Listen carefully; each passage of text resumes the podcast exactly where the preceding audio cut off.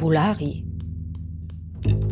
Ein Wissenschaftspodcast zur Literatur und Film in der Romania.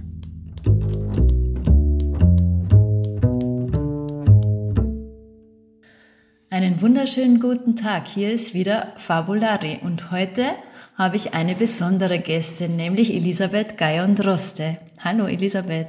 Hallo Theresa, vielen Dank für die Einladung. Ja, sehr gerne. Elisabeth arbeitet am Lateinamerika-Institut der FU Berlin und sie hat ein besonderes Promotionsprojekt, das den Titel Voicing Rivers for Other Possible Futures trägt, The Process of the Guardians of the Adrato River. Elisabeth, was hat es damit auf sich? Was ist das für ein Projekt? Ja, also das ist mein, meine Promotionsforschung und es geht darum, also es war der Trato-Fluss im Departamento de Chocó in Kolumbien. Der war der erste Fluss in Lateinamerika, der zweite bzw. dritte Fluss auf der Welt, der als Rechtssubjekt anerkannt wurde im Jahr 2016.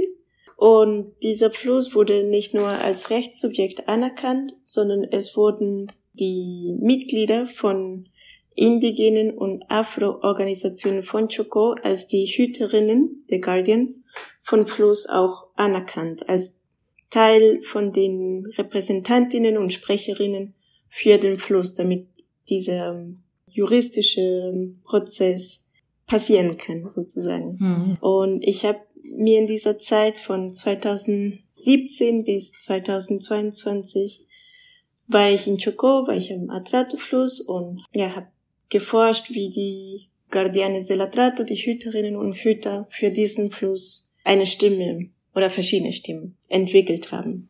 Hm. Warum ist dieser Fluss für die Gegend so wichtig?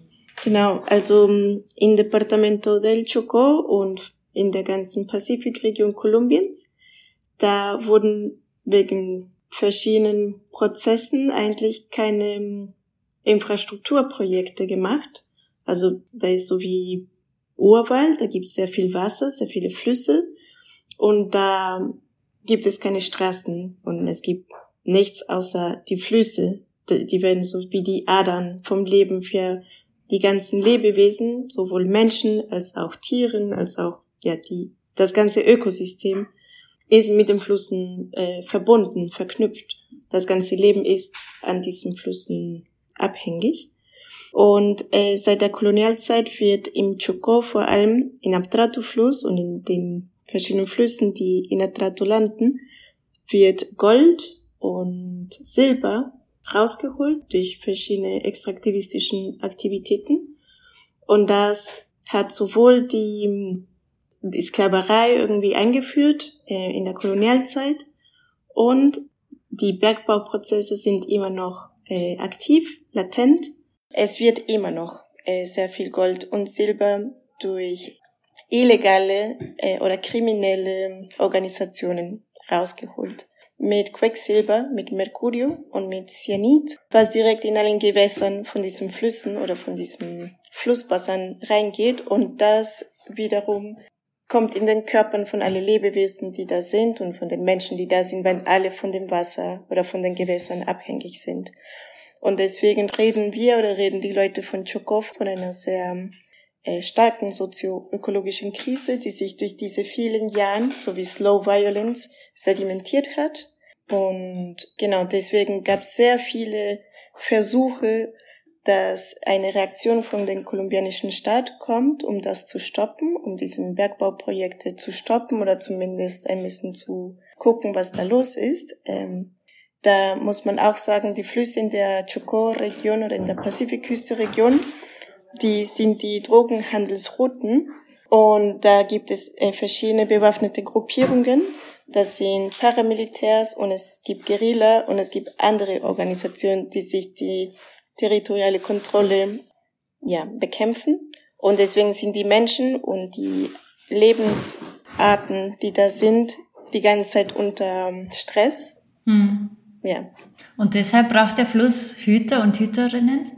Genau, deswegen haben sich die lokale Menschen, lokalen Organisationen von afro- und indigene Bevölkerungen zusammengetan, haben den Staat angeklagt und die Antwort vom höchsten Gerichtshof Kolumbiens war, den Fluss als Rechtssubjekt anzuerkennen, weil das bedeutet, dass wenn der Fluss Rechte hat, da können die verschiedenen äh, Ministerien oder verschiedene Organisationen, also vom Staat von Kolumbien, sich zusammentun und zusammen mit den Hüterinnen vor Ort einen Plan oder verschiedene Pläne starten, um die Situation vor Ort zu verändern.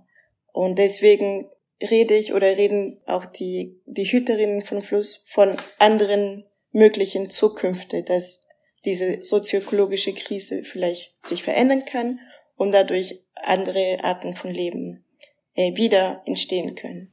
Hm, also das ist so eine gewissermaßen eine Initiative von unten irgendwo, die auch so ein ausgeprägtes utopisches Potenzial hat. Genau. Hm. Ja. Und was machen diese äh, Hüter und Hüterinnen jetzt konkret?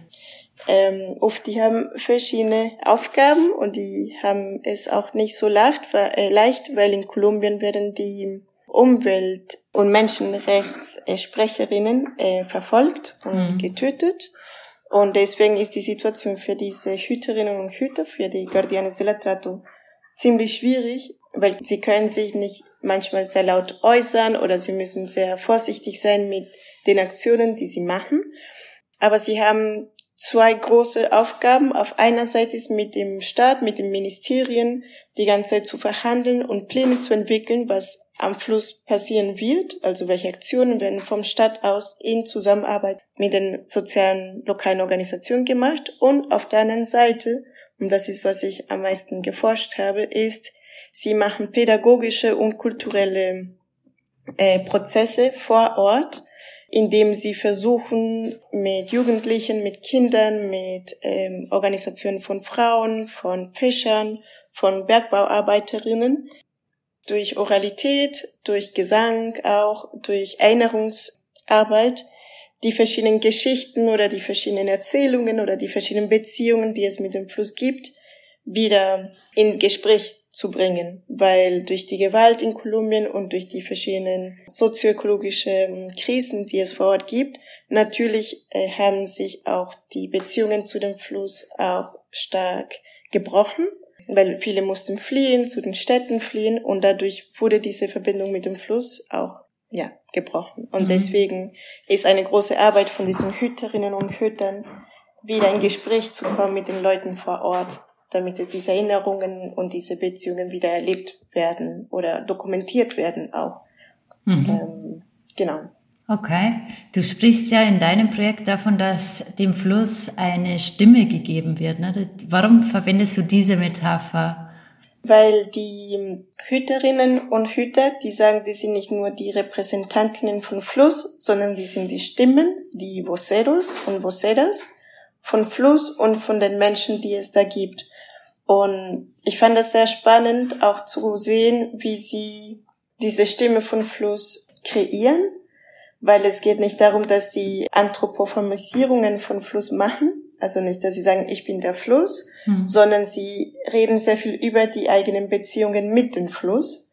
Und dadurch verschiebt sich diese Idee von legale Repräsentation von ich rede über jemand anderen oder in diesem Fall über einen Fluss, der in einem okzidentalischen Rechtsorganismus keine Ohren haben könnte, hm. Und was die, was die Hüterinnen vom Fluss machen, ist eine Übersetzung sozusagen von dem Leben im Fluss und was mit dem Fluss passiert und sie können das in Bezug zu deren eigenen Erfahrungen dann übersetzen und kommunizieren. Und das machen die über Gesang, das machen die über äh, Erzählungen, die sie haben und über Erinnerungen von wie es vorher war und wie es jetzt ist.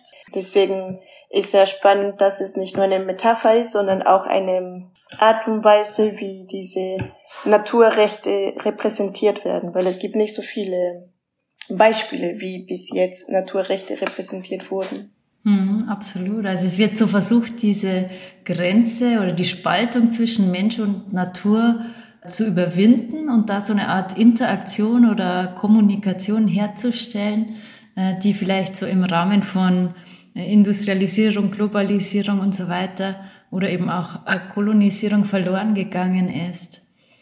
Genau. Und das ist sehr spannend, zum Beispiel mit den Theorien, mit denen ich diese Forschung auch mache, ist mit politische und relationale Ontologie, weil in diesem Fall von dem Fluss als Rechtssubjekt, wo die Stimmen von Fluss die, die Bewohnerinnen vom Fluss sind, von Afro, Indigene und auch Bauern sind, es gibt verschiedene Flüsse am Ende. Es ist nicht so, es gibt einen Fluss und verschiedene Beziehungen zu dem Fluss, sondern es gibt tatsächliche multiplen Atrato-Flüsse. Mhm. Und das ist sehr ähm, wichtig, zum Beispiel für meine Forschung, aber auch für, was die Hüterinnen mir auch mitgeteilt haben, dass es nicht ein Atrato-Fluss gibt, sondern mehrere Atrato-Flüsse. Und dadurch ist sehr spannend, wie die von diesen Uncommons, also von diesen nicht gleichen, von den nicht kommunalen, sondern es gibt verschiedene Beziehungen zum Fluss, aber um die Stimme vom Fluss zu sein, die kommen zusammen und machen Negoziationen über, okay, was ist das Beste für die Zukunft für, von diesen verschiedenen Flüssen, die zu einem Fluss wird am Ende. Hm. Also sozusagen nicht nur eine Stimme, sondern ein ganzer Chor. Genau, genau, das ist eine Polyphonie.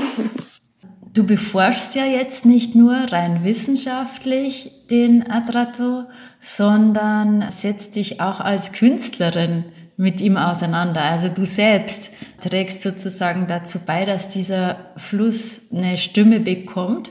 Magst du davon wenig erzählen?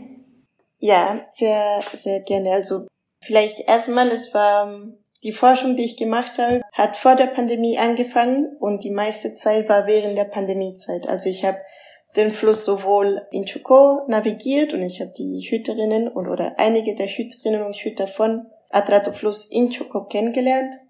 Aber die meiste Zeit habe ich eigentlich von meinem Computer aus auch diese Stimmen weiter versucht zuzuhören oder den, den Fluss weiter zu navigieren per Websites. Also, und deswegen ist, glaube ich, erstmal der Titel von diesem Kunstprojekt, wenn man den so nennen kann, ist so eine, eine Navigation mit dem Atrato-Fluss weil dadurch, dass dieser Fluss als Rechtssubjekt anerkannt wurde, plötzlich gab es sehr viele Websites und Projekte, wo dieser Fluss auch aufkam.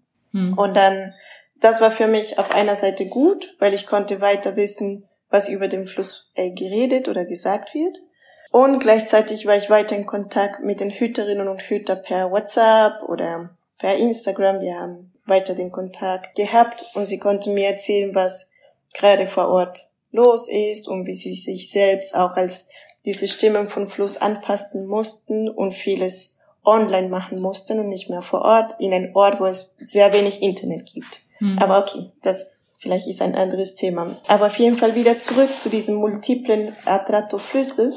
Eine wichtige Aufgabe, die, die es mit dem Atrato-Fluss gibt, ist, dass es nicht ein Fluss ist, sondern multi multiplen Flüsse und dass der Fluss nicht nur Wasser ist, sondern der Fluss manifestiert sich auch in den Sedimenten, in den Pflanzen, in den Fischen, in den Menschen. Also es ist eine, Manif eine Manifestation von Flüssen durch verschiedene Materialitäten, wenn man es so nennen kann, durch Gewitter oder durch Regen. Und dann die Idee mit diesem Diario de Campo Multimodal, also multimodalen Buch oder Notizenbuch, mhm. war als Anthropologin wird sehr viel Wert gegeben oder in verschiedenen Forschungsarten Weisen, wie man Notizen macht oder wie man ein Tagebuch oder ein Feldforschungstagebuch führt. Und dadurch, dass diese eine multimodale Navigation war, durch Internet, durch Webseiten, aber auch meine eigene vor Ort in verschiedenen Teile von Fluss, äh, wollte ich auch ein bisschen diese Multiplizität von Fluss zeigen, dass es nicht nur Wasser ist, sondern wie sich der Fluss auch durch verschiedene Art und Weisen, durch verschiedene Lebensweisen, durch verschiedene Stimmen weiter manifestiert. Und deswegen, das war ein Versuch, irgendwie zu zeigen, dass der Fluss sehr multiple ist und sehr viele verschiedene Hereingehensweisen gibt, um mit dem Fluss zu navigieren. Mhm. Wenn man jetzt auf diese Internetseite geht, wo dieses Diario sich befindet, die Adresse dazu verlinke ich in den Show Notes, damit man sich das anschauen kann. Dann findet man da Text, man findet Bilder, man findet auch Audiodateien, wo man den Fluss auch hören kann. Das ist sozusagen die Idee, dass du unterschiedliche Sinne zusammenbringst. Genau, also das war die Idee, erstmal verschiedene Sinne und gleichzeitig in den Texten, da habe ich versucht, durch verschiedene Typografien oder Farben auch zu zeigen, manchmal waren es Tagebucheinträge, manchmal sind es Interviews direkt, manchmal sind so wie wissenschaftliche Texte, wo es Forschung über zum Beispiel Quecksilber gibt. Manchmal sind auch die Stimmen von Menschen, die ich interviewt habe, direkt in dem Texten drinne. Oder manchmal sind auch mehr wie, ich kann die noch nicht Gedichte nennen, aber eher so sinnlichere Schreibweisen, die nicht nur beschreiben, sondern auch der Tagebuch. Ich folge sehr, was der Anthropologe Michael Tausig zu den Tagebüchern sagt, dass es durch die Tagebücher eine Art und Weise ist, wie die äußerliche Welten in unsere innerliche Welten einprägen. Und genau wie zwischen den Linien irgendwie sich diese ganze Welt manifestieren am Ende. Und das habe ich versucht durch, durch diesen künstlerischen Projekt, dass durch diese verschiedenen Fragmenten zwischen den Zeilen sich dann der Tratofluss manifestiert. Genau. Hm. Ich würde sagen, wir hören mal hinein, wie dieser Fluss so klingt.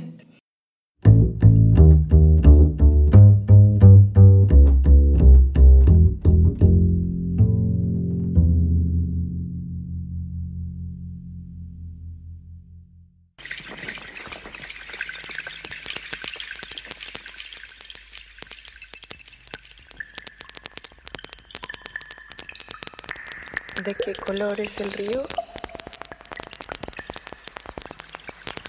¿Color es el río?